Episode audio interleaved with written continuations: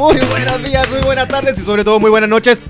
Bienvenidos a un terrorífico, monstruoso capítulo de Los Peliparlantes. ¡Uh! ¡Uh, uh, uh, uh! Miércoles, miércoles, miércoles preferiado, qué cosa más linda. Mañana no hay clase, mañana no hay clase, mañana no hay clase. Eso ya me tiene muy, muy clase. Chicos, chicas, ya vieron, muchas gracias por estar presentes el día de hoy, este miércoles, para hablar de cine, para hablar de series. Y como pudieron ver en el inicio de este programa y de los han pasado por lo menos durante la semana hasta el día de hoy, estamos promocionando, difundiendo el gran evento de este fin de semana, Comic Inc., un evento único en el mundo que reúne a la familia en torno a los tatuajes, los cómics, las películas y la cultura geek. Así que por favor, vaya, porque aparte va a estar Thanos. Es que solo la invitación de, de, de Thanos diciendo que, que va a estar el sábado es tremenda. Dice, voy a estar esperando a un Santiago agradecido. No, ya que sí. Se requiere sobre todo en estos tiempos no tan mejores. Eh, amigos y amigas, muchas gracias por estar presentes el día de hoy. Lo estamos saludando. Hay que decir desde ya que como buen programa de los peliparlantes estamos sorteando entradas para dos cosas. Una de ellas es Comic Inc. Eh, ¿Y cómo se gana esa entrada de Comic Inc, querido Pepe? ¿El mismo sistema de siempre o es especial? Tenemos muchos premios. Pod- Podrían, de- podrían mencionarnos su, su película de terror o su monstruo de terror favorito. Me gusta, me gusta. Estamos sin WhatsApp. Entonces, no en se el puede chat, lo hacer, van tirando en el pero, chat. eh, hagamos algo ya. chat, sí. Las personas que quieran ganar entradas para ir a este fin de semana, los dos días a Comic King, tienen que hacer un pantallazo a este programa. Eh, que es un programa particularmente, como ya lo decía el Robbie, porque vamos a hablar sobre monstruos. Y también, si quiere ganar entradas dobles para ver historias de miedo para contar en la oscuridad, Muy bien. nombre muy largo, que se estrena mañana, eh, también estamos sorteando entradas dobles, gentileza de Diamond Films. Así que esos son los premios de hoy, entradas dobles para ver historias de miedo para Uh. contar en la oscuridad Uh. y Comic King. Esos dos Uh. van a ser los premios del día de hoy. Tenemos cinco premios porque son cuatro entradas dobles, así que por favor, conéctese desde ahora ya, comparta este programa. Y para, para participar, reiteramos hacer un pantallazo, subir la historia de Instagram y etiquetar a NerdXL. Simplemente así. Es fácil. Facilísimo, facilísimo. Y bueno, ya. ¿Qué más? ¿Qué más? ¿Qué más? Eh, otra cosa muy importante. eh, supuesto. Es que si usted quiere ir a Comic King este fin de semana, tiene que ir con la mejor pinta. Eso te voy a decir. ¿Cierto? Tiene que ir bien vestido, tiene que. Yo creo que pueden pasar muchas cosas en este evento porque es maravilloso. Pero para eso, eh, ¿dónde? ¿Dónde puede ir la gente? A vestirse. Tienen que ir a vestirse con nuestros amigos de Blue Robot. Los grandes de, Blue Robot que están. maravillosos. Los maravillosos de, de Blue Robot. Ahí sacáis tu mejor pecha. Sí, to- todo el, todo el rato. ¿Dónde queda Blue Robot? Bueno, eh, quedan bandera 537, piso 3, tiene un ascensor de estos antiguos. Así que muy Más terrorífico La todavía. experiencia es maravillosa, vayan.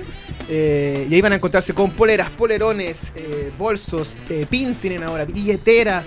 Se están remodelando. De hecho, viene una sorpresa muy, muy interesante en, en unos próximos meses de todas las cosas interesantes que están trabajando en Blue Robot. Ahí nuestro querido Pepe Manu nos está apoyando con la escena. Un poco, eso es, no es nada, eso es un, un cuarto de claro, un pedacito, en- en un rincón de ahí. Así que desde ya síganos por favor a tienda, eh, tienda Blue Robot. Eh, estos nuestros amigos, nuestros auspiciadores de los peliparlantes. 27 reproducciones, muchas gracias. Reiteramos, el día de hoy estamos sorteando entradas para ver, para ir a Comic King, una entrada para ir Una el sábado para domingo, Comic y, Y, también cuatro entradas dobles para historias de miedo para contar la oscuridad. Qué tremendo título. historias de miedo. No, son historias de miedo. Ya, ya, ya, lo, ya nos lo corrigieron nuestros amigos de Demencia Cinéfila que es historias de miedo para contar la oscuridad. Perfecto. Mira, Sí. ayer Googleelo, googleelo. Cebolla dice, ayer fui a la tienda Blue Robot y está la raja. Así lo puede haber ido con, Chuco, con su Chucky. Chicos, Mejor, chicos, claro. Eh, Ah, viste, viste, Chicos, viste. chicas, tuvimos la oportunidad con el Robbie de ver eh, la película Historias de Miedo para contar en la oscuridad, que es más o menos el gran estreno que nos convoca esta semana, el, más, el estreno que un poco se liga a la cultura nerdix, un, po- un poco de terror, un poco de cuento, Guillermo del Toro tiene ahí su aporte. Toda esta cosa de cultura pop que está ahí metida. Y entonces el día del programa de hoy vamos a estar hablando un poco de esta película, sin spoilers solamente. Y el Robbie preparó una interesante columna también sobre monstruos. Y yo también tengo algunos datillos para ver otras películas que tratan sobre cuentos de terror. Que no es lo mismo que una película de terror. Claro. Son cuentos de terror hechos películas. Así que está muy muy interesante. Desde ya a todos los amigos comenten por favor en la barra de texto. Y también síganos en Spotify. Hay muy pocas películas de, de- de terror que realmente son nacen como película. O vienen de una novela o vienen de un cuento específicamente de, de terror. Un montón de, situaciones que son así porque el, el terror siempre he pensado que es un género que es que es complicado eh, realizarlo visualmente. Siempre funciona mucho mejor cuando, cuando lo estás leyendo en una novela, por ejemplo, cuando tienes un cuentito corto. como es corto efectivamente, te deja muchas preguntas, te deja muchas interrogantes. Pero cacha que el ejercicio que vamos a hacer hoy día va a ser hablar de películas que tratan de distintas historias de terror juntas. Ayer estuve hasta las 5 de la mañana con una vela buscando en, en Encarta, en mi Atlas, La Encarta la 98. enciclopedia, todo tipo de estas películas que hasta el día de hoy siguen. En el Sopena estaba ahí buscando. Uf, uf. Querido amigo, o lo que nos convoca, por favor, eh, ya reiteramos a toda la gente, tuvimos la oportunidad de ver historias de miedo para contar en la oscuridad. La vamos a resumir en historias de miedo. Sí, yo- Para no vayamos diciéndole a cada rato. Si a alguien se le ocurre una abreviación para historias de miedo a contar la oscuridad, por favor que nos las dejen en el, en el chat, así como Shield. Yo creo que hay historias de miedo. Historias de, de- de miedo. Don Robin, Mira, la historia ¿qué le se. pareció a usted? Primero, uh, contarla brevemente y qué le pareció. Ya, primero, eh, dar un pequeño, un pequeño texto. Esta película, eh, a diferencia de otras de, de- de terror que tienen un como una, una cosa de época, porque esta es una película de época, Sí, efectivamente, no está ambientada en los años 80. No. Eso es el primer elemento que hay que destacar. Está ambientada en 1968. Eh, está eh, eh, después del asesinato de, de Kennedy, se está empezando a, a elegir nuevo presidente. Claramente. Está ahí Nick, el personaje de Nixon. Está Reagan también. ahí Todo, está, todavía no se llega al, al espacio, o sea, todavía no es la primera caminata lunar, el. Apolo 11 todavía no se lanza, eso, un año después de lo que es la película, eh, está la guerra de Vietnam, están llamando muchos cabros para allá. Y estamos en un pueblo llamado Bill Valley, que es bien campestre, un poco conservador. este pueblo chiquitito, con la típica secundaria, con los personajes clásicos, con el con el bully que tiene la- el polerón del, del, del equipo, con la uh, con la, la- la- está este grupito de nerds que siempre al final siempre es el que uno sigue. Los Stranger Things, ya están Los en todas Stranger partes, Things están en, están en todas partes. Es, es esta chica que, que, que es media tímida, pero parece que quiere ser escritora de terror, bla, bla, bla, Claro, y claro. tiene sus amigos más nerds Y también. llega un chico latino. Y llega no un como chico, la canción de Gary Hardy, pues, pero No. es, llega un chico llega un chico mexicano y tiene, se, algo, tiene un secreto por ahí. de, de alguna forma sus historias se mezclan. Porque celebran Halloween. Es que porque están arrancando este gallo del, del bullying. estoy contando. No, porque son los primeros cinco minutos. Te, te confieso, son los primeros cinco minutos, nada más. Solamente Ya, voy a decir ok, cómo llegar. ok. ¿ya? Y voy a llegar hasta ahí, no, porque Chávez siempre me reta cuando me, cuando me, cuando me El cuento de esto es que trata de un libro, puntualmente, que son cuentos y estas historias empiezan a acontecer a este grupo de niños y otros personajes del pueblo. Y ahí vamos viendo... Claro, se empiezan a hacer realidad los cuentos. realidad y vemos distintas figuras, monstruosidades que aparecen. Monstruos, Eh, monstruosidades que fueron supervisadas por Guillermo del Toro. Sí, Ahora, convengamos esto, dato muy bien, Roby, muchas gracias. Esta película está producida por Guillermo del. Toro, no está dirigida por Guillermo. Ojo ahí. Está producida y fue él, eh, la historia nace por Guillermo del Toro. En el sentido que él da la idea original y es parte de los co-guionistas del equipo. Definitivamente es una idea que yo creo que se le podría haber ocurrido a él. Tiene que haber ¿Qué salido pasa? el- Eh, dato interesante. Esta película está basada en un bestseller de un escritor del año que nació el 27, pero por lo menos hizo famoso en el año 50, 60, eh, que es la trilogía de historias de miedo para contar en la oscuridad. Son tres libros que aparten, que acontecen desde 1981 a 1991. Y cuando Guillermo, Guillermo del Toro era niño, joven, y leía estos libros, se impresionaba mucho por las ilustraciones de Ah. Beth Helfrich. Mm. Si uno ve, googleen por favor ilustraciones de historias de miedo del libro original, son muy particulares, de verdad generan un poco de miedo. Se parecen mucho a este ilustrador que estuvo de cumpleaños hace poco, Pepe Manu, de anime, que es de terror, de manga, ¿Quién? de Junjito. Es, un- es como un estilo Ya, muy perfecto. particular. Entonces él, eh, después de. dice: esta, hay que hacer la película. Estas historias, esta, estos Esto tiene bestsellers, potencial. Tiene ¡Cuchín! potencial. Sonó el cuchín. Pero yo no tengo tiempo porque yo estoy en otras cosas. Así que a quien elijo y el querido amigo Totoro Chan, Guillermo el Toro, eh, selecciona un director noruego que se llama André eh. ¿Qué tiene André? Que es Eso muy mismo te iba a interesante. preguntar. Tiene una película que se llama La Morgue, que es del año 2016, que es bien particular. de él. Es de él. Y esa película no es mala. es- No, no, de es hecho es súper buena. Pero el salto, el gran salto que tiene este caballero, este noruego, André Overdal, es una película del año 2010 que se llama Troll Hunter. No sé si la gente lo ha visto, pero Ah, sí, sí, sí, que está grabada una como, muy como con Creo que está en cámara de Netflix. mano. Creo que está en- es un docu-reality falso. Es como un docu-reality falso, claro. No Que- confundir con la serie de Netflix Troll Hunters, que es de, No, no, no, de animación de bonito. también. Pero esa, Que de hecho está dirigida por Guillermo del Toro. Claro. No, es lo mismo. Troll Hunters sí, sí la, sí la es conozco. Troll Hunter, sin plural. Y trata de un grupo de expedicionarios, de investigadores que en- en- se supone que dicen que sí o sí los trolls existen. Claro. Son estas bestas gigantes. Y las van buscando por los bosques de Que lo, lo- lo interesante es que esa, esa película de Trollhunter tenía como este carácter como. como eh, Docu-reality, falso, como- no, pe- pero tenía como como, que como tú lo hablabas entre la gente y como que, oh, yo tengo esta película, oh, juntemos una vela, Sí. como, como esta del, del secuestro de la familia. Exacto. Fire in the Sky, no, sé cómo se llama. Entonces, cuando, oh, juntemos a ver esa Y cuestión. la jun- promo fue de que los trolls existían. Y Claro. está este documental que registraba un poco eso. Entonces, Claro, obviamente acá tú pensabas en troll y troll, troll, troll, troll. Eso eran los trolls que yo pensaba, entonces no me daban miedo. Después de esa película sí me dieron miedo. Porque aparte a nosotros nos llegó la idea de que los trolls eran chiquititos, chascones. Que comían en semillas, que vivían en el bosque. Y después viene esta película animada también, que son muy parecidos. También tienen el pelo hacia arriba, donde las voces las hace Justin Timberlake. Se llama Troll. Ah, los Trollbox. No, ¿Eso? no, Troll. Ese se llama Troll. Y cantan. Pero en Ah, realidad, desde la cultura o de la fantasía escandinava, todas estas zonas frías, el- los trolls siempre han sido figuras más grandes, han sido son gigantes, son monstruos. De hecho, en Harry Potter sale un troll y es como en Es que, la de uno. hecho, originalmente la, la idea del, del troll es una criatura que vive debajo del puente Claro. Y que se supone que, que- que te, te- ponía un acertijo o te, te tiraba la mano y te sacaba. Y de noche aparece. Y de noche, claro.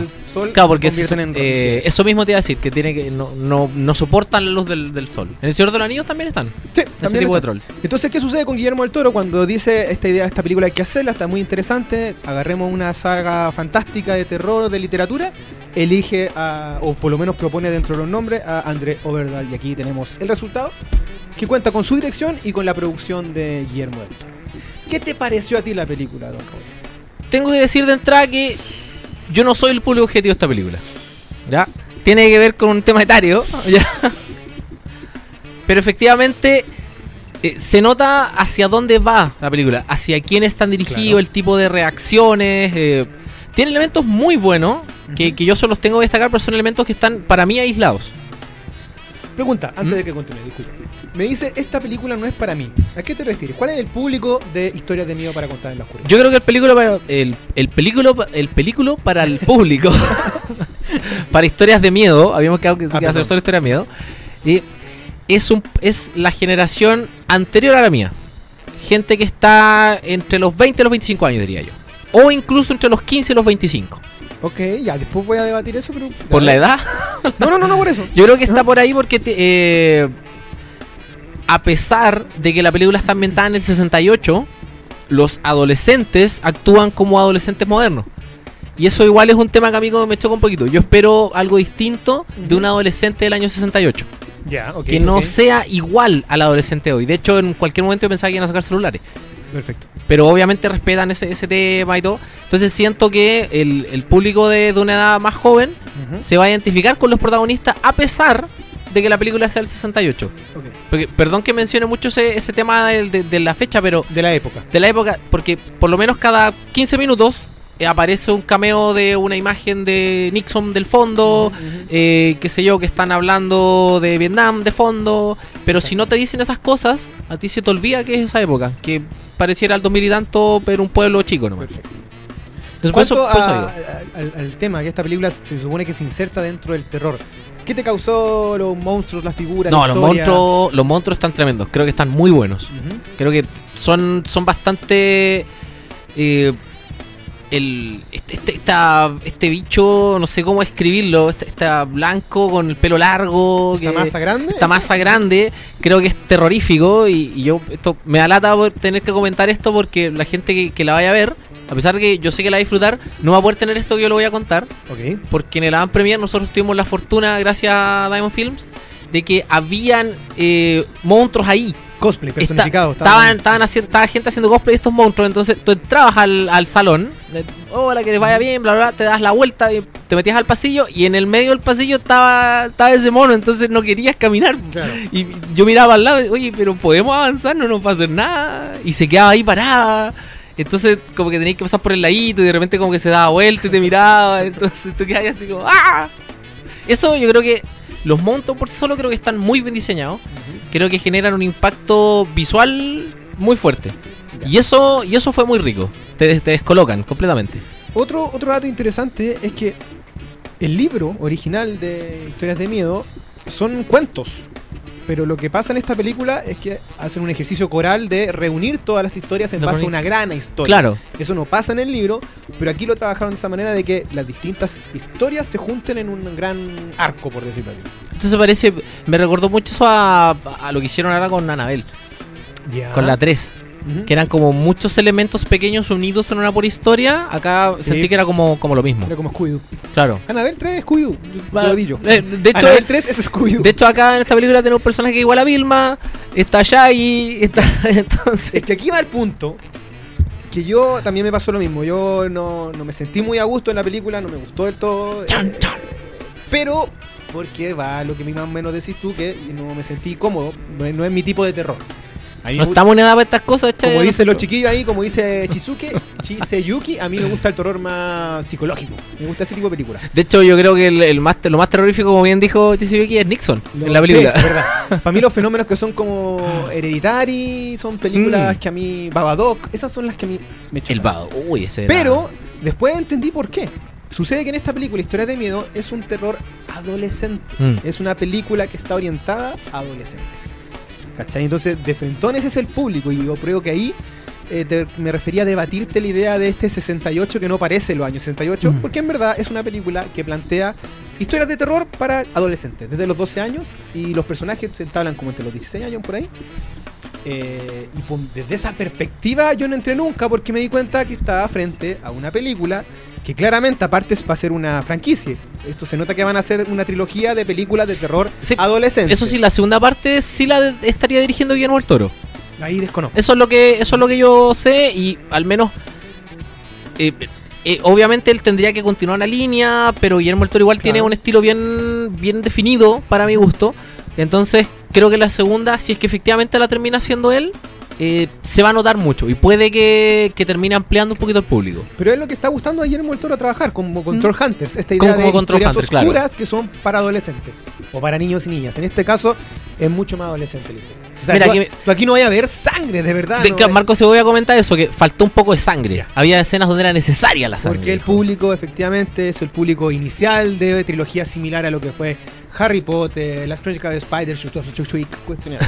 Es ¿De una cu- película de fantasía, esa? terror. Spider El colega. Eh, Exacto. Es que a eso voy, insisto, historias de miedo, después uno se percata que es una saga de fantasía terror Mm. adolescente. Y ese es su público, y ese es su tono. Un amigo esa es su me, línea, comen- me comentaba en el, en el Am Premier, que de hecho le, eh, le comparto mucho, que es eh, de Necrocine, el, el pato, me dijo eh, que no era terror, sino que era un thriller.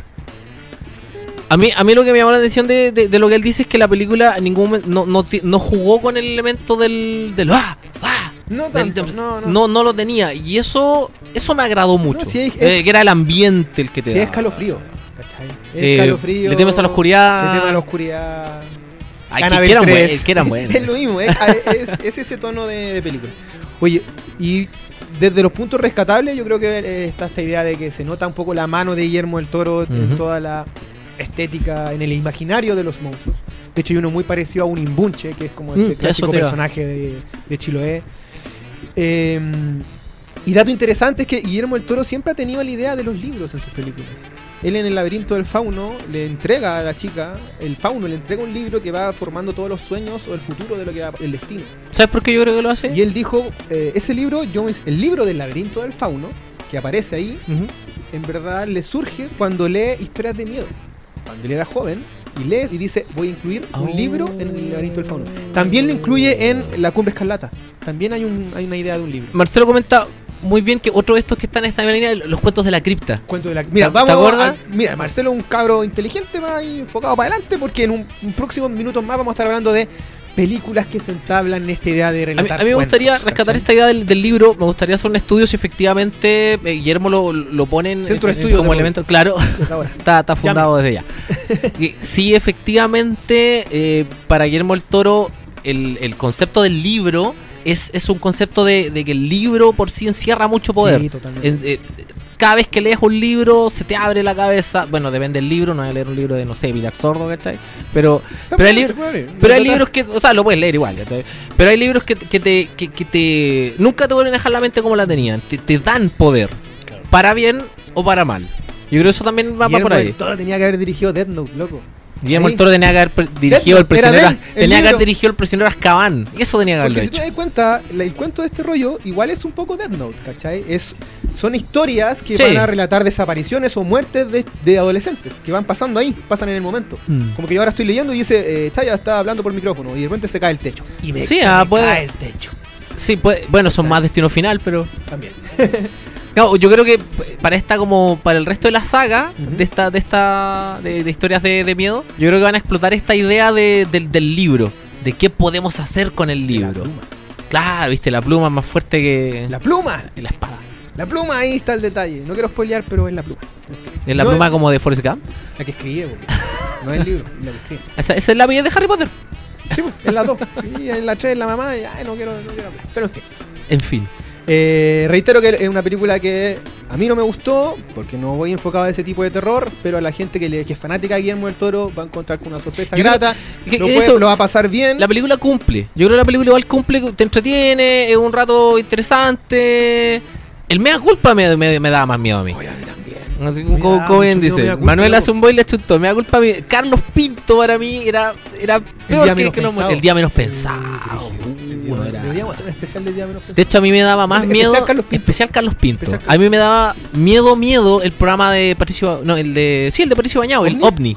Ese era tremendo. Era, Hay gente ese que era le programa. que la abdujeran. Yo no sé cómo hay personas que les gusta que la abdujeran. Yo, Pero es que yo está. me cago de miedo. Oh, viste, qué, qué grande Pepe, viste cómo se la juega. ¿Te puso la música? Sí. Este, ¿Cachai que, viste, te lo estáis perdiendo? Estáis perdiendo toda la dimensión de Pepe en, en el audífono. No, es que Pepe. Es que, ¿cachai que ya esta Pepe música, del toro del sonido. Ya esta música ya te, te da otro ambiente, te, te genera el, el terror. Que era el soundtrack de Sinestro. Oh, Cuando se ponía. Avante Sinestro, vuelve. Sí, ¿Ah? ah, el New York City Boy. Oye, don Roddy, para cerrar, eh, invitemos a la gente a, entonces a ver. Yo a creo que lo- tienen que verlo igual, tienen que verlo igual, porque tiene elementos muy entretenidos, lo van a pasar bien, cumple, como te digo, eh, a lo mejor un poquito larga para lo que ofrece, pero creo que si te gustan los monstruos, si te gusta Guillermo el Toro, si te gusta eh, darle una vuelta a esta idea de, de lo poderosas que pueden ser las historias, Claro. que es el mensaje de la película, tienes que verla. Yo discrepé un poco también con los actores. No me gustó ninguna interpretación. De hecho, el chico latino lo encontré más fome. Dije, weón, ¿qué onda? ¿Hay latino? ¿Vos No, cacháis lo que ese- el, ese- el latino? Pero es que era un latino en el 68. Pero igual hay otro No, debería sabor. haberse movido más, La Bamba, sí. hermano, la la película Sí, La Bamba pasa en haberse 60 y hay más. mucho, mucho ritmo. más. En fin. Pero por favor, vayan a ver los fanáticos de Guillermo el Toro. Denle una oportunidad y vayan a partir de mañana a las salas de cine para vivir la experiencia de historias de miedo para contar en oscuridad. Cortesía de Diamond Films. Y acuérdense que tenemos cuatro entradas dobles para esta película. Simplemente hago un ¿Mm? pantallazo de este programa y lo comparte y también lo hace a través de sus historias de Instagram y etiqueta a NerdXL y ahí está participando. Sigamos en estos terrenos monstruosos porque usted tiene una columna, nos preparó temitas sí, para hablar de... Mira, aprovechando que muchas personas en el chat han comentado este, este terror que era, para mí, yo, la mejor época de terror que tuvo el cine siempre van a ser los 80. Ah, Porque tenían esta, este horror práctico, estos efectos especiales que ya no se usan porque cosa. Análogo. po. Claro, Efectos especiales, y era, análogo. era un moco Prótesis. estaba metido ahí, la prótesis, el maquillaje, no había, no, no estaba esta pantalla Eran verde los, atrás. cosplay, eran los, los proto cosplay. Eran los proto cosplay. Eso, Sí, pues, todo no. ese maquillaje de verdad, uno eh, puede ser como ha evolucionado Sí. el cerebro humano en, en nuestra cultura, pero para nosotros es muy fácil distinguir eh, lo que está hecho por computadora. Es- lo tenemos el cerebro entrenado. Y mientras peor es el efecto, más rechazo nos genera, qué sé yo, la cara de Henry Cavill con el bigote tapado. Ese, ese tipo de cosas, que se, que se nos, al tiro la, Me carga el CGI, yo le voy a... no, tú puedes tener un nivel de CGI ni- eh, Marvel, puedes tener a Hulk en, en Thor Ragnarok, puedes tener a Thanos en Endgame, y aún así tú sabes que es CG. Por muy bueno que sea, tú sabes que es CG. ¿Por qué es más bacán la trilogía del Señor de los Anillos que el Hobbit? Porque en el juego, bueno, primero Porque porque, a la Peter Jackson trilogía- lo, lo obligaron a, a tirar una historia. Y en la trilogía eran maquetas, eran disfraces y se nota, se percibe ese, ese- esa corporalidad, ¿cachai? Odio eterno al primo de, de Thorin que, que- que animaron completamente. No, horrible. Pero ya, a lo que quería. a sus temas, Claro, me mencionaron, por ejemplo, los payasos asesinos del espacio exterior. Sí, que sí. Tremenda película para ver con amigos. Recomiendo mucho hacerlo. ¿ah? Viste, los payasos asesinos, lo decía Manuel, me hicieron cagarme de miedo cada vez que la veía. ¿ah? Y eh, dentro de todo eso yo traje monstruos. Fíjate que yo traté de hacer una selección de monstruos grotescos. Ok. Ya, de monstruos que pueden salir desde la, la biología, le voy a dar harta vuelta con, con eso. chilena. También. Y te vas a dar cuenta de la época. Yo no lo, yo no lo quise así. Después me empecé a dar cuenta a ver de qué años cada uno. Y efectivamente los que Ochenta. los que elegí, ahí, ahí, pero la década completa. No, no están en un top 5, porque no, Ah, no le quise poner orden, pero ahí vamos, vamos, vamos a ir haciéndolo. El primero que no puedo dejar de mencionar es el xenomorfo de la saga de Alien. De, del octavo pasajero. Película del año 1979 de Real Scott. ¿ya? Yo creo una de las películas de terror más terroríficas que existen. Hasta el día de hoy yo creo que esa película es... No la podéis ver solo, no dejes que verla solo. No, No, yo, yo no puedo, yo no puedo. El xenomorfo, para que no- nos hagamos una idea, el gallo tenía esqueleto interno, Claro. tenía un exoesqueleto por fuera como armadura, su sangre era ácida, era capaz de poner sus huevos en casi cualquier otro organismo como un parásito Como, y agarraba características como Claudio Reyes, claro, como Álvaro Sala. Y, y agarraba características de las cosas con las que se con las que se metía. Eh, de hecho hay un hay un híbrido en algún momento que es el hijo del clon de Ripley, Ah, verdad. ya que tiene como un cráneo medio humano, una cuestión pero gro- grotesquísima. Y eh, si recordamos a medida que fue avanzando esta saga, nos enteramos de que no es eh, un- un- una criatura que nació parte por, por la evolución, No, pues, sino que fue diseñada, mezcla, sí. fue, fue diseñada por, lo, en, eh, por los, eh, los Space Jockeys, los ingenieros esto. Y que la, la- la tenían como una especie de arma biológica. Y que se va mezclando con distintas Claro, especies claro, la, idea original era que tú tenías ahí un cañón, disparabas los huevos de alien a distintos planetas, viajaban por el espacio, entonces ahí comparten características, por ejemplo, con los tardígrados, que pueden viajar por el espacio y, y no se mueren.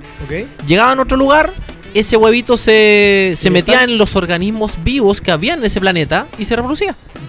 Que es, es una es, es un clásico parásito o una reacción de un comportamiento de Un- un virus. virus, es- yo creo que es una de las cosas más, más, más- más feas que hay. Pero eh, estaba hecho, bueno, en algún momento cuando Cameron empezó a darle más acción a esta cuestión y después ya cuando se mezclaban con los depredadores como que cambió un poquito, se fue más para allá, pero el Convengamos que por lo menos en la trilogía original está esta idea también de la corporalidad, que se aprecian los monstruos y se ve que parecen reales. Y eso, como que eso se agradece mucho. Claro, y, y de hecho el, el diseñar este tipo de, de criatura en algún momento nosotros, no sé, por ejemplo, ya hemos clonado un montón de animales, ya somos capaces de, eh, de manipular genéticamente eh, al ser humano. Eh, en China el año pasado nomás ya hubo un científico que, que manipuló genéticamente un par de gemelas y que él dijo, eh, dijo que ellas dos tenían en su ADN inmunidad al VIH. Ese era la, el cambio que él les hizo. Y después de ciertos meses desapareció ese científico, no se supo nada más de él. Entonces como que los conspirativos quedaron locos. Así, que, La "Ah, lo farmacéutica, llevaron". lo atacaron. Claro, las Oye. farmacéuticas lo capturaron. Entonces hay que ver- niños sin enfermedades. Hay que ver si, cre- si cre- cuando crezcan y efectivamente se someten al virus, alguna vez les afecta o no. Perfecto. Y si llegan a no afectarle, va a ser toda una revolución. Sí. Esta película es del No 79. van a ojo. ser vacunables. no van a ser vacunables. Por lo menos no con el VIH, tienen todas las cuestiones.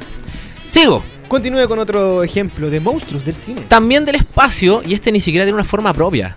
¿Cuál The Thing from Another World. La cosa de otro mundo. La cosa.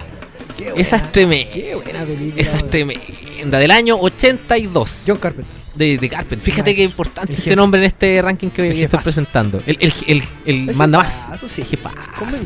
Todo lo más asqueroso o, o lo más fuerte de esa época Y era de él. Y el misterio. El El, maestro. el maestro del misterio. Este, esta especie como de, de microorganismo que quedó congelado, que cayó en un meteorito hace miles de años, quedó en la Antártida y es capaz de... O sea, necesita un huésped, no puede vivir por sí solo. Eh, es, un, es un organismo parasitario. Hay, hay muchos animales en el, rein- en el reino de nuestro planeta que necesitan estar pegados a otros para poder sobrevivir. ¿Mm? De hecho, eh, podríamos considerar muchas, eh, por ejemplo, relaciones entre el feto y la madre de los reinos animales como una relación parasitaria. Hasta el momento en que el feto es suficientemente maduro como para poder estar por, por su cuenta. La cosa de otro mundo no puede. Exacto. ¿Ah? Amigo de años 20, de los- amigo que tenga 20 años o amiga que tiene 20 años. Si usted vio Stranger Things en la temporada 3, hay un homenaje increíble a lo que es la cosa. La cosa de otro mundo era, era una cuestión tan grotesca porque mm, se metía en un, en un ser humano y agarraba ciertas características del humano, pero las retorcía completamente. Unas arañas con cabeza. también, Uh, el perro que lo da vuelta cuando le sale le- de la guata al otro y se va al techo y tiene las patas de araña. Es tremendo. Y esa cuestión, mira, yo anoté algunas cositas acá respecto de, del, de Think from Another World. Es un extraterrestre que no tiene forma, como dije, que imita la apariencia de cualquier ser vivo, se infiltra en las investigaciones estadounidenses, bla, bla, bla. Era la otra característica que yo que no había sabido. No parece tener forma propia, pero también se comporta como un virus. Necesita estar conectado a algo, como los virus. Los virus están apagados hasta que se meten en alguna célula. ¿Mm? Ya están algunos mencionando Oye, algunas cosillas De hecho, que... Marcelo Fuentes se tira un, un datazo que a él le da asco la película La Mosca. Mira, qué interesante que lo mencione. Ah, yo no lo tenía es que preparado. Ahí, es que ahí entramos de frentón. Este a Cronenberg de nuevo. Entramos a Cronenberg. Claro. Porque todas las películas de Cronenberg tienen esa materialidad y esa bestialidad en distintas escenas. So- y La mosca, La Mosca. La Mosca de, Del maestro 1900 Jeff Goldblum. de 1986, que es un remake también, así como de La Cosa de Otro Mundo, que también era un remake de una Sí. película de los 50. En La Mosca eh, tenemos esta idea de que Jeff Goldblum es un científico que inventa una máquina para teleportar cosas y lo que hace es desarmarla en un lado, pasarlas como datos y armarlas de nuevo en otro lado. Ahorrarse la hora punta. Claro, Eso es. qué maravilla. Ahorrémonos en la hora Una maravilla. De hecho, el- la, la parodia, y ahí es un datazo, un datazo dentro de los, de los especiales de Halloween de los Simpsons. Hay un especial donde Homero compra los teleportadores de esta película Para ir al baño. para ir al baño. Pero sin embargo, lo que le pasa a Bart es la transformación de la mosca de los 50. Entonces están las dos metidas en la misma en el mismo homenaje. Verdad. Toda la red. Solamente los Simpsons podían hacerlo. entonces- esa película trata de los celos, ojo. Ah, sí. Es el, el- el mensaje los celos son malos. Entonces, Continúa. este, este tipo se me dice, necesito apurar mi, mi, mi experimento para que alguien lo... Para que Gina, Da- Gin- era Gina Davis, ¿era cierto? Gina Sí. Ella lo entrevistara, le decía la historia, entonces él se teletransporta a sí mismo. Se desarma, se arma al otro lado, pero en hacerlo se mete una mosca a la máquina. Se desarma la mosca, se desarma él y al otro lado se arma de nuevo toda su cadena de ADN, todo su organismo, pura entre él y la mosca. De hecho, hay una escena donde él le pregunta a su computadora si es que lo que salió es mosca o es humano. No. Le dice que no es ninguna de las dos cosas. Que es un- un- una modificación, Un híbrido. Y ahí está lo interesante porque todos los, eh, todos los seres que estamos en el reino animal compartimos eh, los mismos elementos de la cadena de ADN.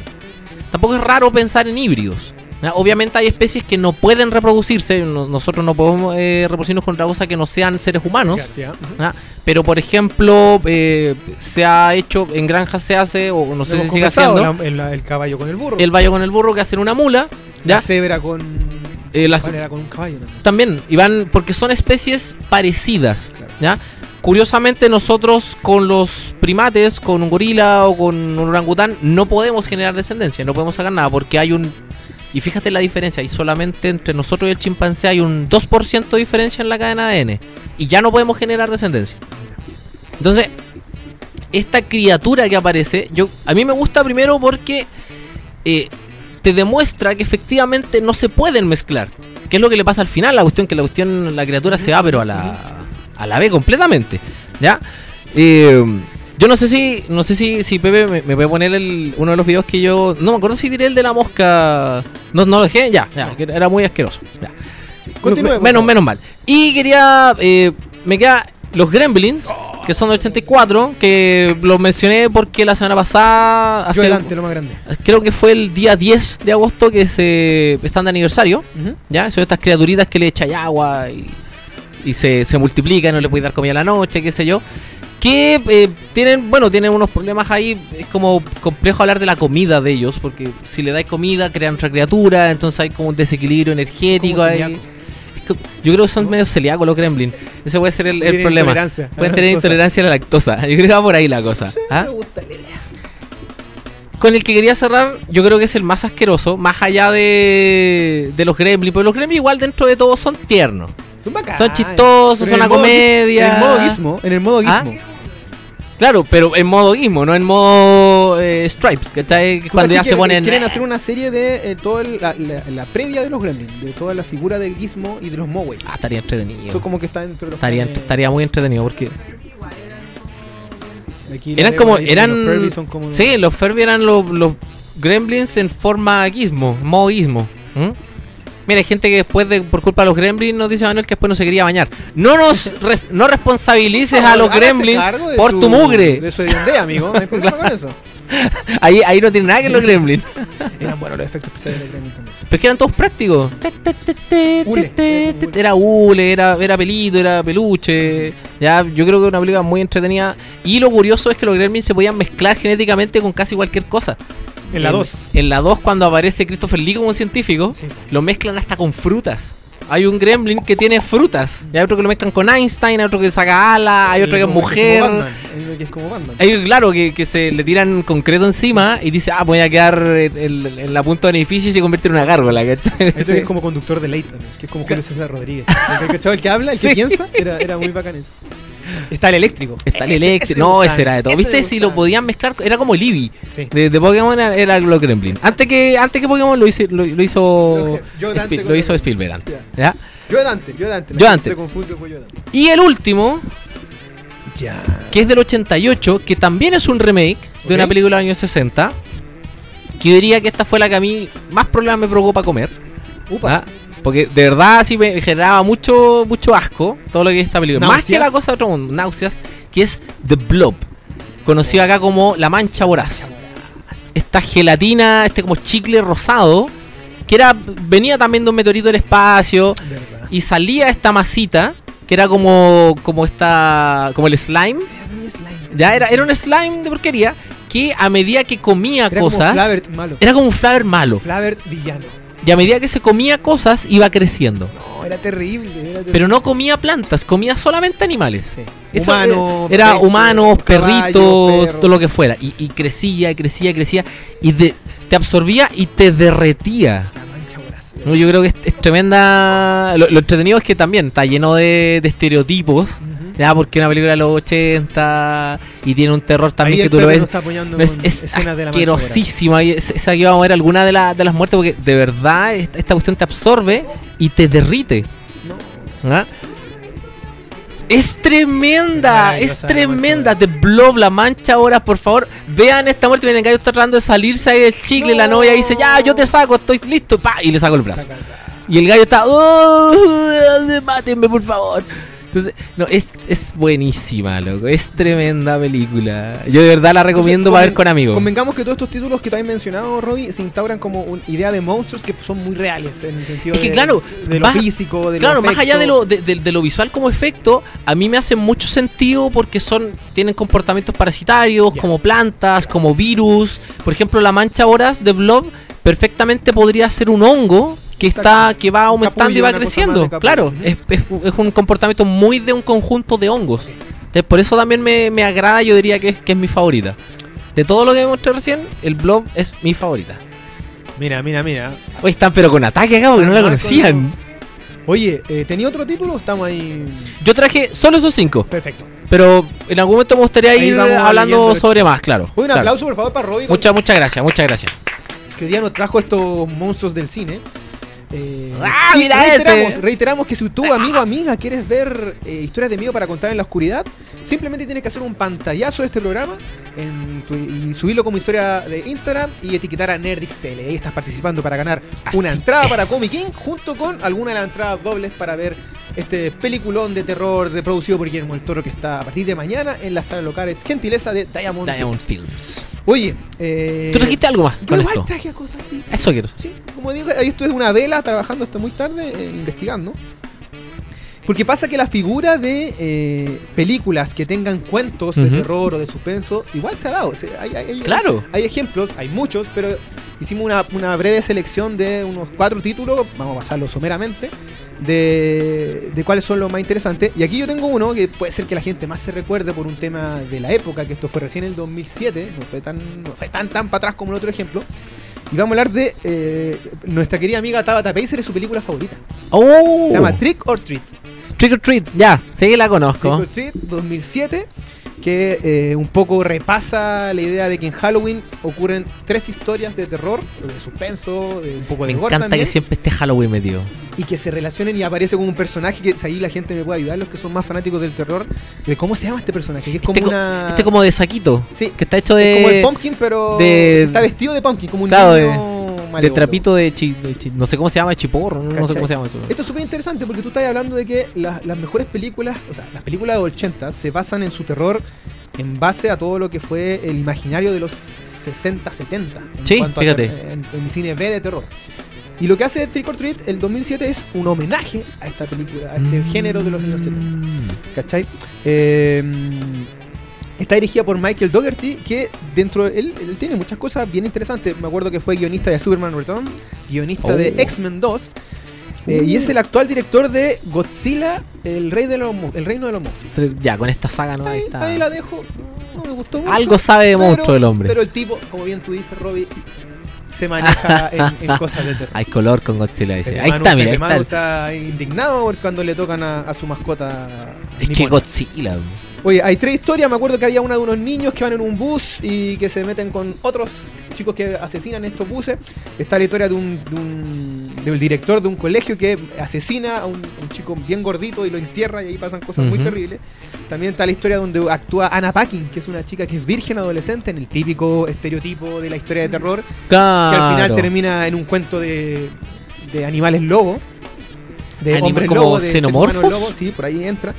Y creo que la O sea, última perdón, historia eh, era- la última historia era un viejo que no quería saber nada con Halloween, no estaba, no, no- no estaba de acuerdo con las tradiciones de Halloween.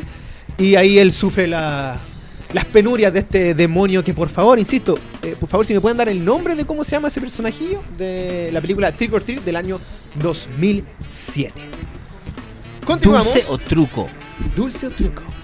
Continuamos, querido Pepe, porque ahora viene otra película que tiene que ver con historias de terror unidas en un gran. Y aquí tenemos lo que tú mencionaste al principio del programa y también lo estaban hablando los chiquillos por allá. Es el caso de eh, Cuentos de la Cripta. Cuentos de la cripta. Qué tremendo. Que a partir de los años Entretenido. 60 tenía esta serie, después tuvo una serie animada. La, la animada que era como. televisión. Que era, que era, claro, que era eh, directamente para niños. Ya, miedo. igual daba miedo, pero Tenía un humor más como simplón. Ah, más cringe. Como, ¿Y tú la del HBO de la de años 90? Yo puedo decir tetas en, Sí, en prevalente, ya, gracias. La- las primeras. no, pero es que está incluido en la pregunta. Gramaticalmente está correcto preguntar. Es que ya, ya Claro. dale. Claro, Las primeras tetas que vi en televisión abierta fueron de cuentos de la cripta en el HBO. Es que la idea de Cuentos de la Cripta era un poco de trabajar el terror y también desde la desde lo picaresque, desde lo, desde lo desde un poco lo erótico, lo Mm. softball, ¿cachai? Por lo menos en una película, en una historia de Claro, Cuentos de la Cripta siempre iba a haber como escenas de sexo y tal. claro, la cosa, pero todo responde a esta idea de que, de que niños, eh, adolescentes, no tengan sexo porque se los van a matar. Siempre, siempre era esa la idea. Esa era el mensaje. Bueno, y ahí estamos viendo al guardián de la cripta que eh, por lo menos Era tremendo ese esa, esa animatronic No, yo lo encontraba genial y te hablaba y siempre salía con una ropa nueva. ¿Qué mejor anfitrión que la. eh, se supone que es la muerte, esto ¿o lo dan no? los domingos, ¿no? Lo dan los domingos en la noche, claro. la noche, pero No, era si era- como semanalmente. Claro, no, si era, y era en horario prime, si era una cuestión así. Era como la dimensión desconocida, pero con un host. Eh, y qué mejor host que la muerte. Toda la razón. que- Oye, eh, pero el año 95 eh, se dicen, eh, explotemos la gallina de los huevos de oro, la gallina zombie de los huevos de, los huevos de oro, y disparan con la película eh, Demon Knight, que es como la noche, del- de- de- La del noche, diablo, el demonio, que en verdad es una pura historia, pero es como una gran historia larga que recopila distintos sucesos, que me recuerdo que trataba sobre Billy Zane, que era como el, el- el villano, que él quería juntar las siete llaves donde tú podías acceder a todos los reinos demoníacos porque estaba contenida la sangre Ay, bien rebuscada la cosa. Sí, O sea, ¿cachai? Así que eh, está en YouTube, está entera. Está entera esa película. es de esas año 90. películas de Billy Zane que uno tiene que ver. Billy Zane. El fantasma. El fantasma. De Cuento la, la el cuento de cripta. la cripta. La- Casado con nuestra compatriota mucho tiempo. Uy, cierto. Con Leonor Varela. Con la Vamos, Chile. Continuamos. Y eh, otro título que también, reiteramos, engloba la idea de cuentos que van en conjunto de distintas historias es Dimen- La Dimensión Desconocida, la del año 1983. 1983, La el segunda, mejor año donde la mejor gente ha nacido. La segunda serie de la. Pasa que estaba, claro, está la serie de los 60, después está la serie de los 80, 70, 80, pero esta es la primera película como película. Ah, por eso, esa película está basada en la serie de los en 80. la serie que recopilaba algunas Claro. historias y tenía historias originales. Y ahí estaba dirigida por eh, Steven Spielberg, estaba George Miller. loco. Uh. Mad Max Fury Road, George Miller, de hecho es la mejor historia para mí de esta de, esta, de, de todo este recuento de, de capítulos, es la de él. También está Joe Dante, que ya hablaste tú de Joe. Dante por el director de Gremlins. Y eh, recuerdo que anoté dos historias. Una está dirigida por John Lewins y trata que es muy particular porque hace sentido a lo que está pasando hoy por hoy. Que es de un tipo que en un bar es súper como homofóbico, racista, las tiene todas. Ya, ya. Como que molesta a unos judíos, molesta a unos, a unos chicos afroamericanos. Como el señor Cabeza Grande. Molesta a gente de, de clase media, pobre y, y, y todo. Y está jurado y es detestable el tipo. Y al salir del bar, como que viaja en el tiempo. Pero Hoy se pegó un trip más o menos malo. esa escudo. Le pegó, pero. Esa báltica, no sé a dónde llegaron. La cuestión es que eh, el tipo va a dar, ponte tú, a una etapa del Ku Klux Klan. Uh. Y él llega ahí de blanco, se encuentra con un grupo de. Ah, de dijo, esta es la- esta es la afro. Después hay una parte donde llega una, la, la SS nazi y él es como judío y no sabe por qué es judío. Entonces, como todas las penurias que, le- que hizo por ser discriminador, racista, etcétera, etcétera, las Vivió las penurias de Batman ante los rayos omega de Darkseid. Sí. Y aquí, aquí está la De hecho, como para mí debe ser como la historia de Dimensión Desconocida. Que está dirigida por el gran maestro George Miller, reiteramos, director de Mad Max, director de Happy Feet, porque la gente no sabe que es director de Happy Feet. Director- y director de Happy Chanchito. Valiente. Para que vean que el, para que vean que es un directorazo y Versátil, Todo- eso- todo- esa es la palabra, mi hermano. que Arturo Vidal, el loco este, este. juega en todas las posiciones. Comedia, también es el director de eh, Me va a ¿cómo decir de, la película La- con Dorito. Las brujas de ¿Las brujas de Blair? ¿Por esta la bruja Blair? actúa Jack Nicholson. Que son como tres esposas eh, que tienen que vengarse La de un muerte marido que le sienta terrible, bien. Que es como un demonio. La muerte le sienta bien. No, esa es, ¿no? Estoy Esa confundido. con. Ah, esa con Bruce Willis, sí. Con. Ah, no me acuerdo la otra. Sí, con- con- La debo se acuerda. Son tres eh, tipas Uy. que sufren ante un marido abominable que aparte era infiel y tenía tres mujeres, que es Jack Nicholson. Y es como un demonio.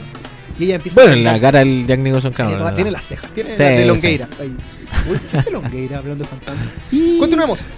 Eh, bueno, la historia que dirige George Miller es la emblemática de Dimensión Desconocida que también sale en Los Simpsons, que es cuando Bart va en el, eh, va en el autobús y ve a un demonio Y ver, claro.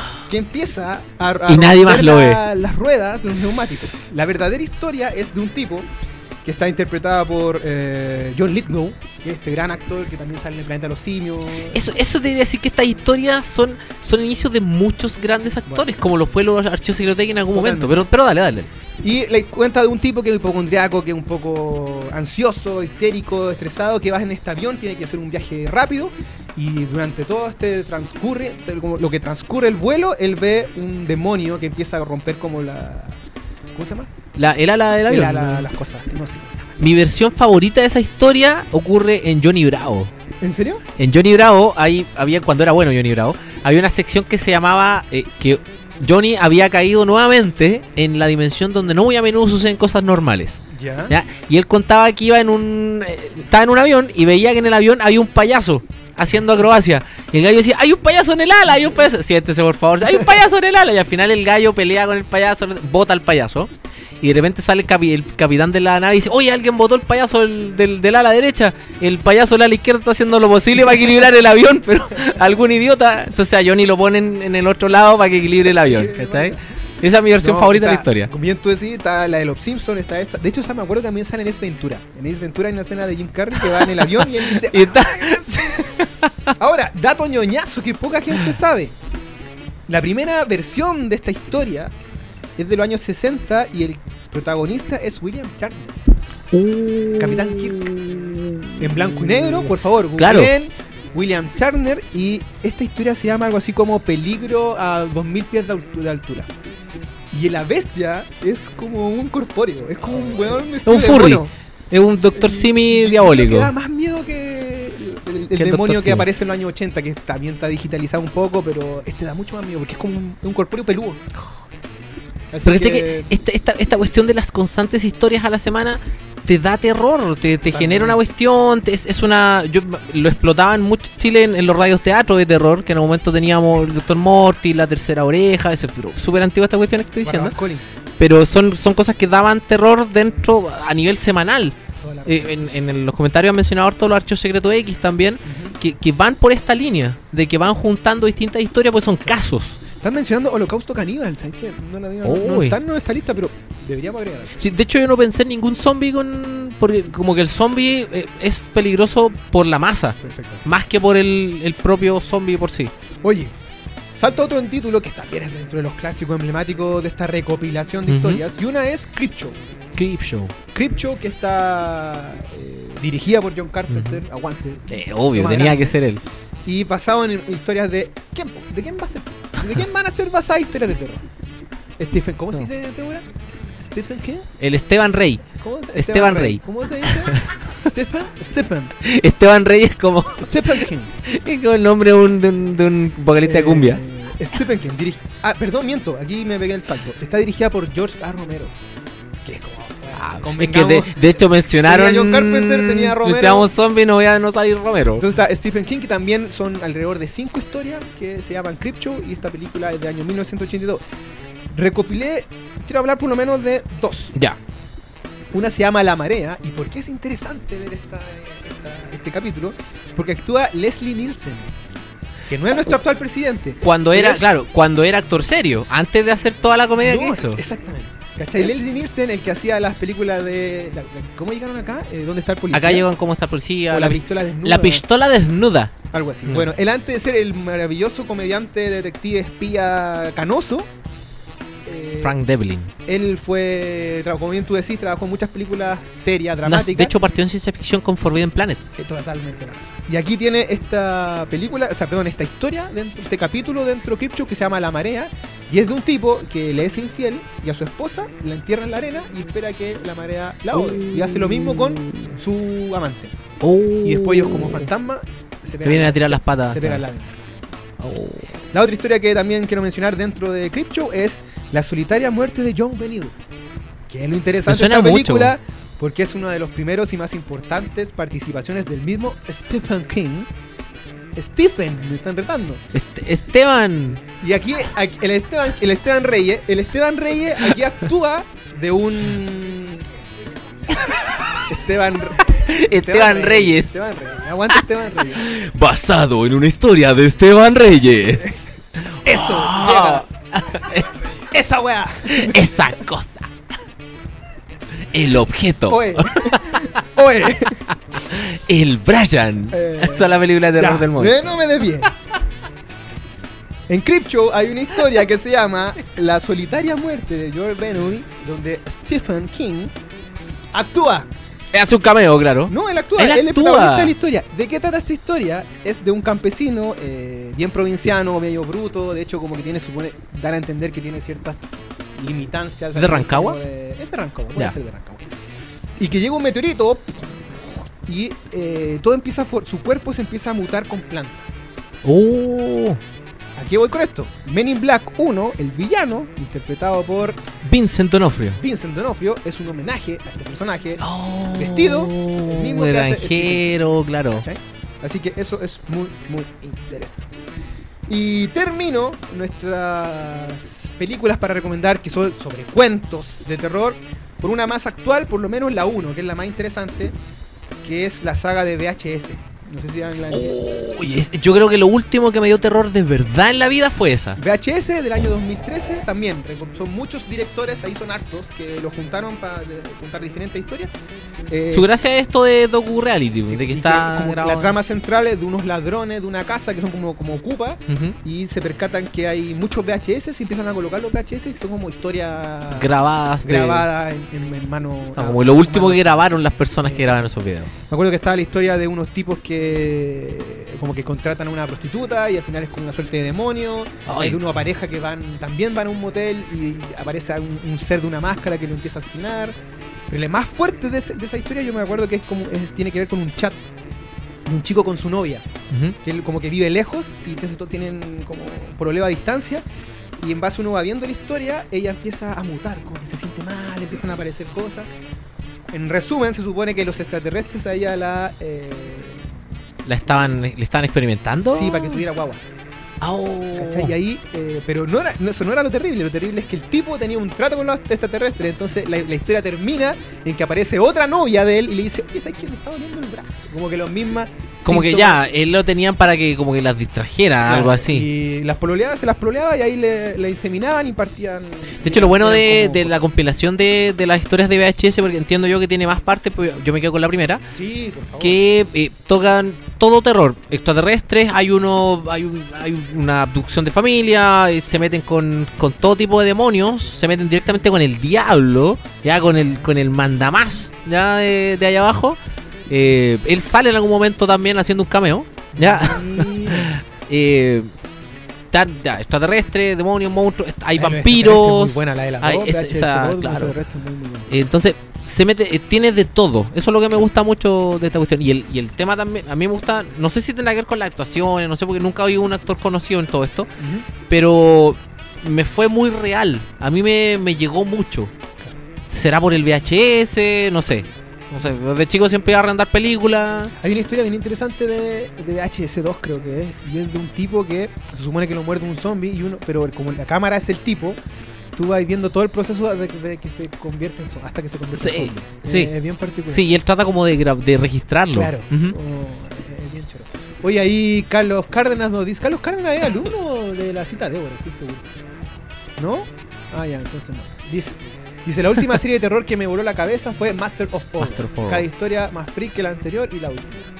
Eh, la dirige y guioniza el freak de los freaks, Take- Takashi Miike. Ahí tenía otro director. Ahí tenía otro trazo, ¿viste? Ya, Creeper también está mencionando. Oye, hay una versión de la Dimensión Desconocida que yo no he visto, que es actual, que está producida por Jonathan Pell, director Que es- de As. Que es la, la, la De- más moderna.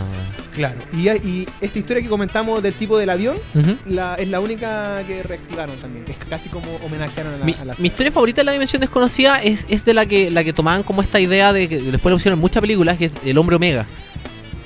Que ha- hay como una especie de, de- de- de holocausto nuclear y aparece una sola persona que queda viva y empieza a vivir sola.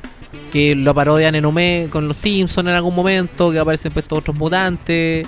Eh, de hecho hay una película, creo que el que sal- el que el personaje, el actor de esto, no me acuerdo si era eh, Christopher Lee, no me acuerdo si era Charlton Heston o si era eh, Vincent Price.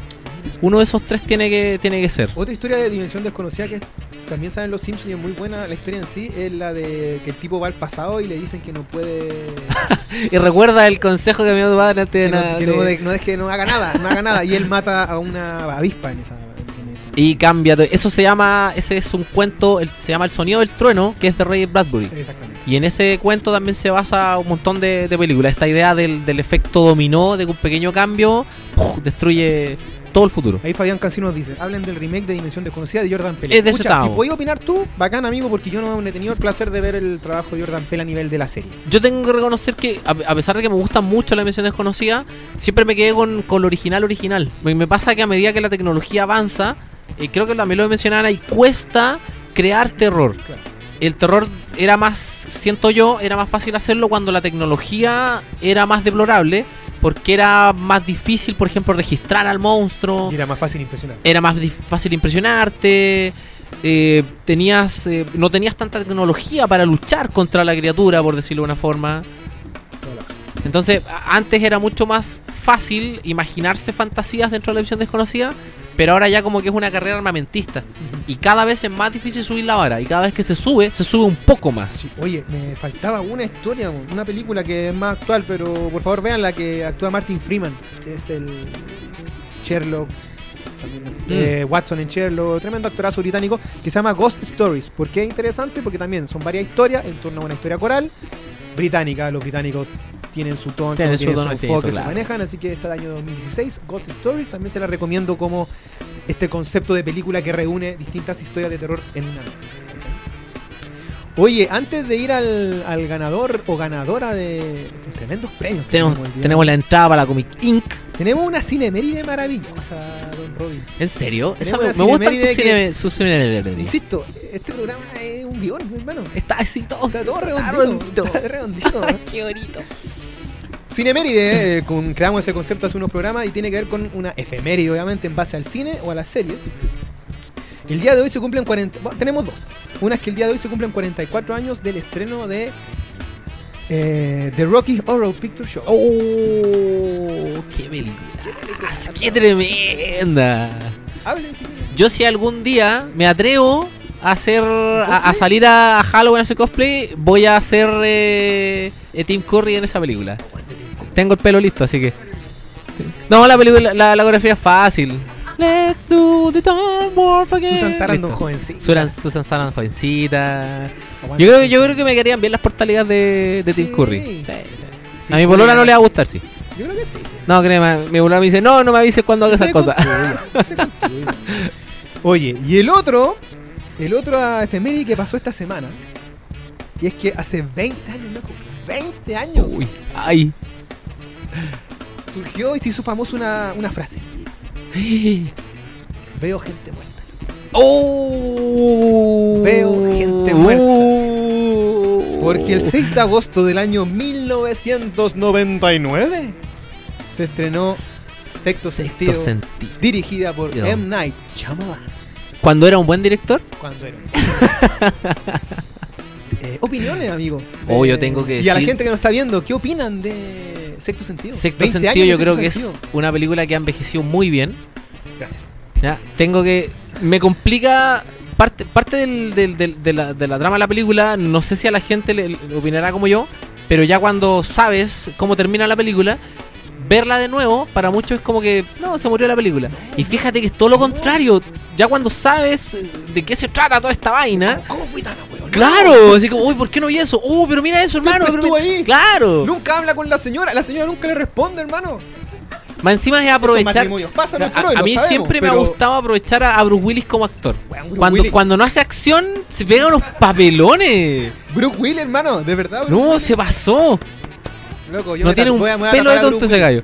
No, John McCain, me lo voy a tatuar a Bruce Willis. ¿Por qué no? ¿En cuál versión de.? No sé, estoy entre la del quinto elemento y John McCain. Oh, qué, buen- Oh. qué buena versión del quinto elemento. O el último Boy Scout también. Uh, Oh, o, doce, uh, o 12 monos. O 12 monos. Oh, o Pulp Fiction. O Pulp Fiction. Ah, no, pero podemos estar aquí, pero.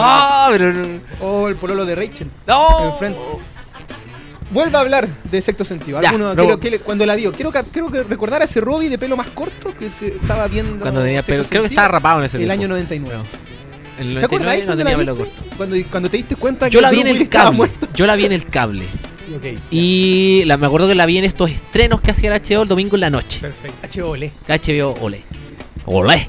Y. Metropolis Intercom. Oh, qué buena. Qué buenos R recuerdos. Qué buenos recuerdos. Fíjate que teníamos como todo el. Me acuerdo que nos juntábamos a verla, teníamos como todo el. Oye, esta película parece que es re buena, la cuestión, bla, bla, bla, veámosla.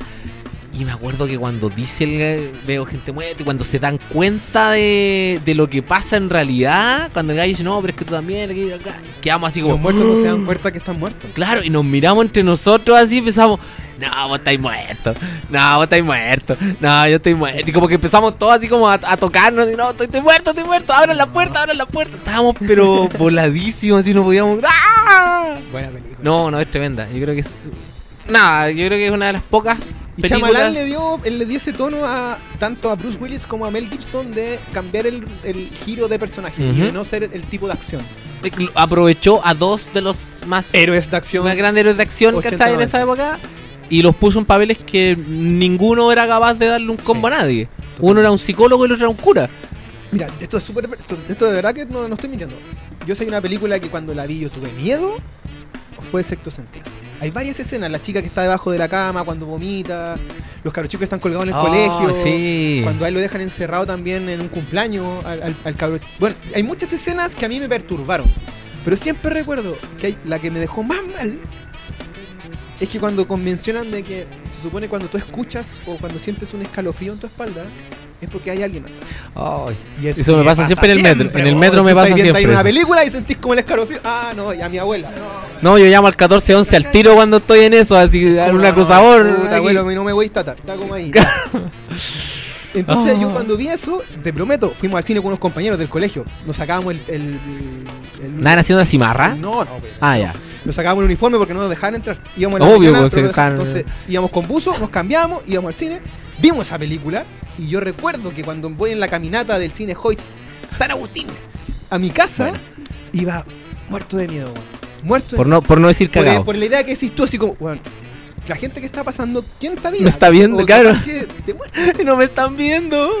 Eh, entonces, Bruce Willis interpretando al Dr. Malcolm Crown. Haley Joel Osment, que hacía del niño Cole. Uy, ese, niño. Se comió a 10 versiones de él. Bueno, pero, Pero es que tuvo, bien, buena tuvo onda, su, tuvo su desarrollo. él- él anda a saber tú que estuvo. No, no conoce su vida. Salía en X-Files. ¿Ah? Salía, Eh, salió en en la en algún momento. ¿cachai? Porque este que, fíjate los dos extremos lo que hemos tocado. O sea, yo mencioné monstruos, ¿cachai? Donde, donde el, el miedo está materializado en una criatura. Y por otro lado tenemos las, las historias que te, es un ambiente que, que te da miedo, no hay algo físico. Entonces yo creo que ese miedo es peor, lo mencionaban ahí que es psicológico. No, no puedes atacar ese miedo, no puedes tirar un lanzallamas. Me acordé de otra parte. De sexto sentido. ¿Cuál? Yo, yo tengo un tema con los esfínteres, voy mucho al baño. Es la edad. Y en la noche, no, siempre lo he hecho, siempre, toda la ¿Ah? vida. Toda ¿Cierto? La vida, toda la vida he ido al baño, hermano. Ah, ya. O sea, naciste viejo. Yo empecé a usar vasenica, empecé a usar vasenica tarde, porque hay una escena en sexto sentido en que el cabro chico va al baño y por atrás, cuando él está haciendo pipí, así como todo apurado, así como, como que no se sacude, como que está así como- y pasa por atrás. Y yo, yo iba al baño, loco, y así, pero así me ando. Por eso me ahí todo el suelo. Me dejaba todo meado. Deja- Y ahí, La No, pelela, la Desde entonces, abajo de la cama. desde entonces, Chaya, Y ahí pañal. hay otro problema que tienes que meter debajo de la cama la mano. No, Entonces, no, pañal, pañal. Síntesis, dormías con la. ¡No! ¡Qué horrible! Y como castigo ya estaba con algo ahí. Te dejaban algo así. eh, Claro, no, no, no. una sorpresita. Oye, eh, Tony Colette, Tony Colette, hermano. La mamá, de- la mamá aquí sufrida desde ya, Tony Colette. Actriz tremenda, véanla en Hereditary. Increíble. Un aplauso para sexto sentido. Sí. Sexto sentido. Sexo sentido. De la, de Sexto la trilogía de Shyamalan, de sus mejores películas. Yo tengo El Protegido, Sexto Sentido. ¿Y señales? Porque señales es terrorífica. El cumpleaños. ¿Es terrorífica? Brasil. ¿Qué No. pasa a él? Ese, uf, esa escena, esa escena me sé. No, no, Es un extraterrestre. No, pero es chistoso porque eh, hablan en inglés. Y, está, y pasa en Brasil. ah, pero es que a lo mejor eran niños. It's behind. Es que a lo mejor eran eran eh, chicos con plata. Era un cumpleaños de plata. Pero esa en es la trilogía de Chamalan. Saco a la aldea porque ya sal- como que la aldea la empecé a ver en los 15 minutos ahí. Yo la ¿qué va a aldea me acuerdo de las parodias de la aldea, no de la aldea. Pero- es Beneval. Querido Pepe, en función del tiempo, vamos primero con el ganador o ganadora de la entrada para ir al evento del año que reúne cómics, tatuajes, cultura geek y varios personajillos de Nerdic que van a andar pululando por ahí. El ganador o ganadora de la entrada para Comic King para este fin de semana, para que vaya el sábado y también vaya el domingo. 17 y 18 de agosto. Sí, primero la entrada de Comic King. Vamos con eso, que es como el gran premio del día de hoy. Ahí está bien. Ahí está mostrando el, el Robbie Lafichito. Es número 7. Ahí te vamos a Número contestar por interno 7. y te vamos a avisar dónde tienes que retirar tu entrada para ir el sábado. Te vamos a decirte dónde tenés que ir a buscar la entrada. Comic King, querido amigo o amiga. Y ahora, por favor, vamos de una con los cuatro ganadores o ganadores de entradas dobles para Cuatro ver entradas dobles. para- historias, Historias de miedo para contar en la oscuridad. Ganó el 7 de nuevo, chuta, ya, panorama, feliz. Oye, eso 7, suena. 14, 5 y 4, amigos y amigas. Que invite, que invite a alguien del chat. Así que vamos a estar ahí. Que, que, que diga abiertamente, ah, yo, yo gané. Invítate a alguien, y que se invite a a alguien, claro. ¿Cierto? Por favor. Claro, Y que nos cuenten después cómo les fue con los monstruos, cómo les fue con la historia. la historia de terror, sí, Sí, yo, yo quiero saber cuál es su parte favorita de, de esa película. Oye, Pepe, ¿cuánto nos queda? Quiero saber. ¿Alcanzo a hacer una recomendación o no? creo que alcanzamos. ¿Sí? ¿Sí? ¿Cierto? Ya. Porque nuestro querido Robbie tiene una tremenda, tremendísima recomendación para ver este fin feriado, para ver mañana Para ver mañana, porque mañana no hay clase, mañana no hay clase, mañana no hay Eh, clase, mañana no hay clase. para ver mañana eh, en Netflix. Para que vean Netflix. Y si no, la pueden buscar en otro, Ya. en otros lados, si, si canta, está. canta. Tienen que ver la eh, película de La vida buena de Rocco. En inglés se llama Static Cling, llegó acá como cambio de chip. Es una tremenda, tremendamente entretenida película. Es un homenaje maravilloso a todos los Nicktoons, a toda la serie de La vida buena Rocco, con las dos intros que eran distintas, pero que eran iguales. Ya, gracias por por, por reconocerlo. La- Todos los personajes, todos los elementos importantes de esa serie están puestos acá. No hay nada forzado, yo creo que está maravilloso. ¿ya? El doblaje al latino intentaron respetar casi todas las voces. Eh, obviamente, por desgracia, eh, no podía estar Carlos Íñigo, que es eh, la voz original de Rogo, porque él falleció en el año 2017. Ujú. ¿ya? Y eso es un. Eso a mí me rompió el corazón, ¿ya? Eh, claro, voces como la de Rocco, la del profesor Fring, eh, la de eh, uno de los castores cascarrabia. Está todo está- La película, de, de verdad, se van a entretener mucho. Es un palo. También es un palo súper fuerte a la, a la cultura actual. Es un palo a toda la sociedad moderna. De la, del consumismo basura. eh, pero de una forma súper elegante. Y además. Yo escuché que también hay un tema muy de. como diversidad. Sí, porque hay, hay un personaje que, que no se sabía antes y que aparece de nuevo, que resulta ser transexual. Y los eh, directores y escritores de esta película se contactaron en Estados Unidos con eh, la Alianza Gay y Lésbica contra la Difamación, que es la. GLAAD, para que este personaje fuera correctamente representado. Como la línea editorial del mismo personaje. Claro, y fíjate que está, pero maravilloso. Es, es- es- no voy a decir quién, qué personaje es, por, obviamente porque es spoiler, ¿sabes? Así que, pero eso es de, de la forma en la que se ha eh, presentado la película. Creo que es súper buena, 45 minutos. Es así, rapidísima, está todo justificado, perfecto. Por favor, véanla, se van a entretener mucho. Tengo un datazo porque en Blue Robot, hoy día, la tienda Blue Robot, que ya es nuestro auspiciador, hoy día lanzó poleras y polerones en edición de Rock Muy, muy bonitas esas, esas poleras. Si se acuerdan de, de Duraznito, del payasito con pulmón artificial, no sé, del abuelo de jefe que es un fantasma, de, los hermanos camaleón, está todo, está todo, está todo. Tiene que estar el, gallo este que era una pata, ¿ya? Está todo, es una maravilla. ¿ya? Por favor, por favor, veanla. La recomendación de nuestro amigo. Yo no tengo recomendación. O sea, tengo una, pero es para la próxima semana. Pero tírala ahora. La próxima semana. Había una vez en Hollywood.